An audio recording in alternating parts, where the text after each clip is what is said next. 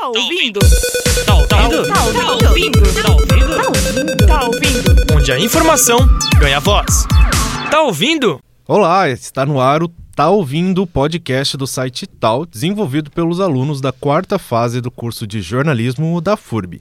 Aqui, a informação ganha voz. Se você ainda não conferiu as nossas edições anteriores, calma que é só entrar no nosso site e ouvir tudo por lá, nossotal.com. Agora, se você já ouviu as nossas edições anteriores, sabe que nós convidamos os nossos repórteres para vir aqui no estúdio conversar um pouquinho sobre a matéria deles que está sendo publicada agora no fechamento e já está disponível para você. E eu tô aqui então hoje com a Raquel, que está fazendo uma matéria em conjunto com o Matheus Martins sobre arte de rua. Tudo bem, Raquel?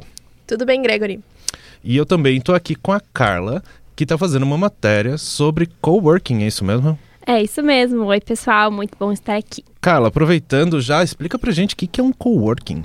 Então, os coworkings, eles surgem da ideia de que as pessoas compartilham o mesmo ambiente de trabalho.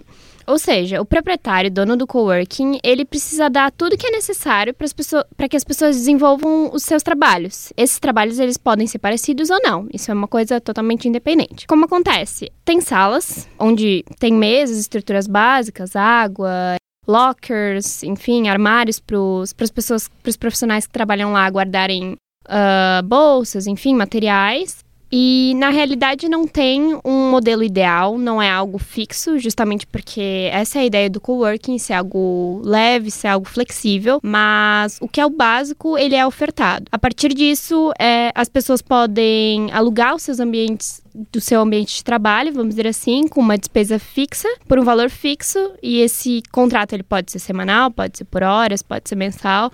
Isso varia de ambiente para ambiente e os aluguéis de coworking tendem a ser mais baixos também, né? Sim, justamente essa é uma das questões que mais traz empreendedores ou pessoas que estão querendo empreender, pessoas que querem sair do trabalho de casa para trabalhar em algum lugar público, vamos dizer assim, onde elas também possam conhecer novas pessoas. Essas questões, justamente, de aumentar a rede de pessoas profissionais, enfim, e a questão do baixo custo, justamente porque é um custo fixo, você não tem que gastar com luz, com água, porque já está tudo incluso no aluguel daquele, daquela, daquele tempo que você vai per permanecer no ambiente.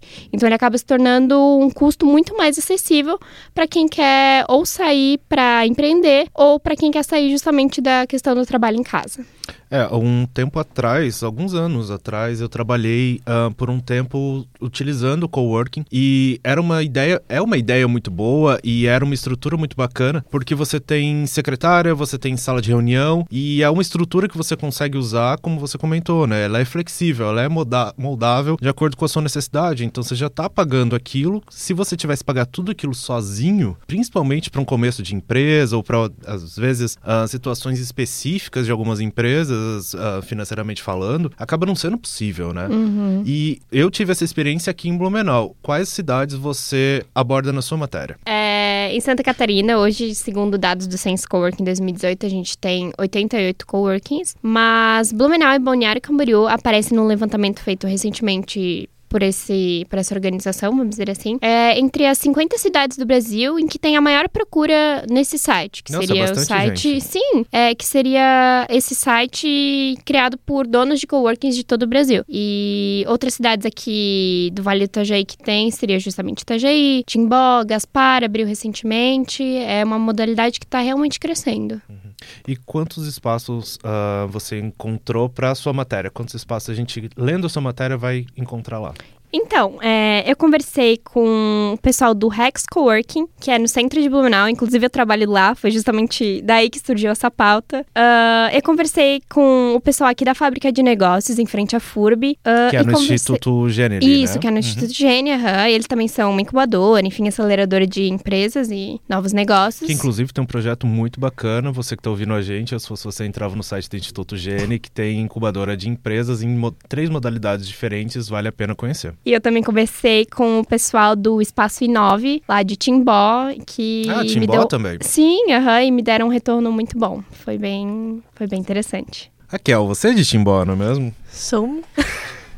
Já conhece esse espaço que a Carla falou pra gente? Então, Gregory, eu não, não conhecia esse espaço. Fiquei bem curiosa agora, até passando pela cidade, né? Eu não tô mais tanto lá, mas eu vi que eles estão construindo um espaço novo de coworking, inclusive. Ah, não bacana, sei se é- ah, dá espaço também para as pequenas empresas que estão tentando se desenvolver na cidade e acaba ajudando bastante o desenvolvimento regional também, né? Claro, porque a cidade, assim, né, dependendo, os espaços muitas vezes para aluguel não são adequados para o tamanho, tamanho da empresa, né? Uhum. justamente. Então talvez seja um negócio aí que vai engajar bastante na cidade. Até uma dessas dificuldades que o pessoal ali de Timbó e aqui de Blumenau mesmo comentou comigo, que são as maiores dificuldades para abrir o negócio, é justamente mostrar esse negócio para a comunidade local. Porque aqui na região, no Vale do Itajaí, a gente tem uma cultura muito, muito fechada para, enfim, inovação e novas coisas.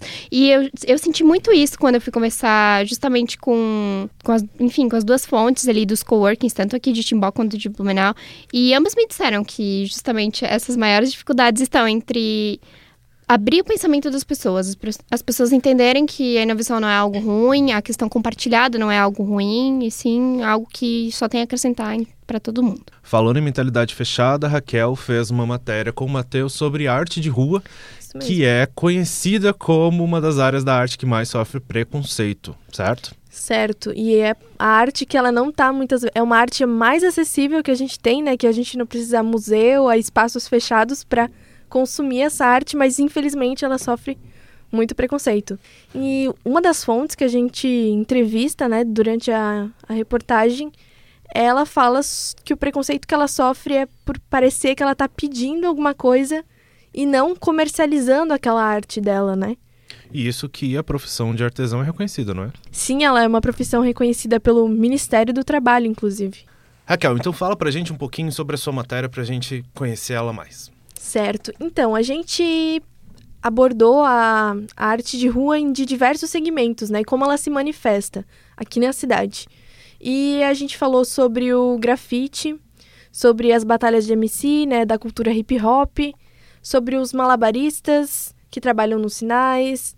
A gente também falou sobre os artesãos, né? Com qual o trabalho que eles fazem. E o preconceito, né? Que nem a gente estava falando que a arte de rua sofre. É, e às vezes a gente se esquece que são pessoas, como você mesma comentou, são pessoas que são artistas, são pessoas que estão fazendo o trabalho delas Sim. e estão ali comercializando ah, aquilo que elas fazem para as pessoas que querem consumir. Né? Às vezes a gente vê, não é raro a gente ver na rua uma ação de preconceito com relação aos artistas.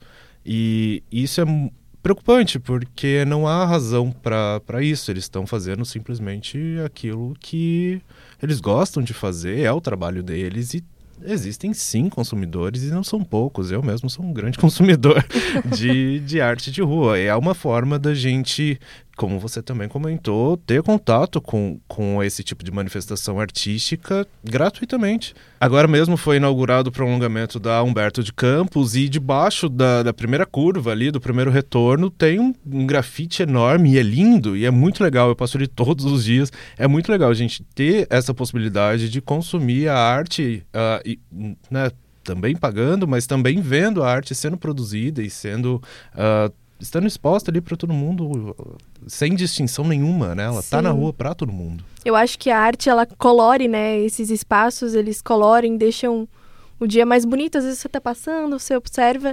Isso que você falou de observar como é feito, né? E no ano passado foi feita um grafite, né? Num dos corredores aqui da universidade. tan- Tantos outros que já existem. E a gente foi acompanhando, assim, como ele foi feito, aos poucos, como ele, como ele foi montado. Inclusive aparece na nossa reportagem esse acompanhamento. Mas agora aqui falando, é muito legal você ver como vai ganhando forma. Como você. Nossa, ele já era bonito quando ele tava aos- no começo. E no final, depois ficou ainda mais incrível. Talvez o que falte seja um coworking para artistas de rua. Veja Falta. só, vamos juntar as duas coisas. A gente vai ter uma resposta, a gente vai ter uma solução para produção. Fazer uns grafites nos Sabe coworkings. que no meu ensino médio eu tive uma experiência bem interessante, justamente com, os gra- com o grafite, enfim, que a gente grafitou um muro da, do colégio em que eu estudava e parece tão fácil, parece tão simples, mas é muito difícil, exige muita técnica, muita paciência e uma noção muito grande do artista. Tipo, não é só você fazer aquela linha ali isolada. Você não tem noção do espaço enorme que tem ali, de tudo que você tem que preencher, das cores, enfim.